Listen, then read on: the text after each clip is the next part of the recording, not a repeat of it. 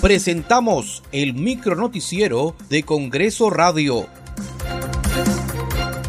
¿Cómo están? Les saluda Danitza Palomino. y es viernes 10 de diciembre del 2021. Estas son las principales noticias del Parlamento Nacional. El Pleno del Congreso aprobó el dictamen que propone declarar feriado nacional el 9 de diciembre en conmemoración de la batalla de Ayacucho que consolidó la independencia de América.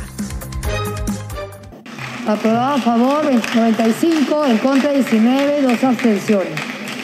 Ha sido aprobado en segunda votación el texto contenido en los proyectos de ley 663 y 684 que proponen la ley que declara feriado nacional el 9 de diciembre en conmemoración de la batalla de Ayacucho que consolidó la independencia de América.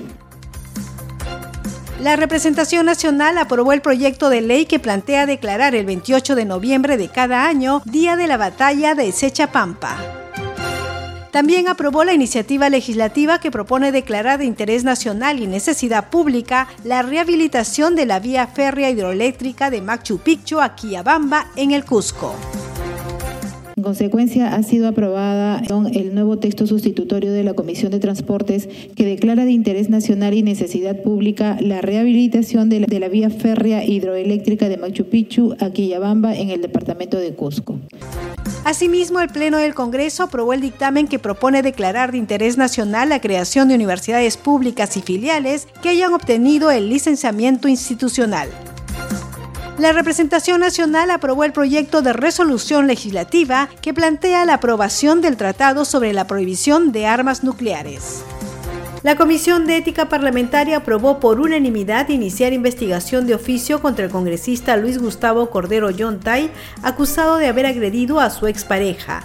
Escuchemos a la congresista Carol Paredes, presidenta de la Comisión de Ética.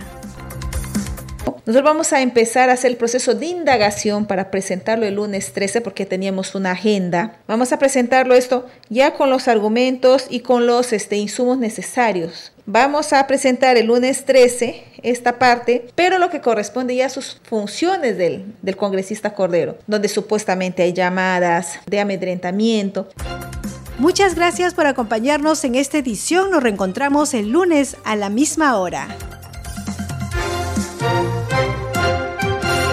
Hasta aquí el micronoticiero de Congreso Radio, una producción de la Oficina de Comunicaciones del Congreso de la República.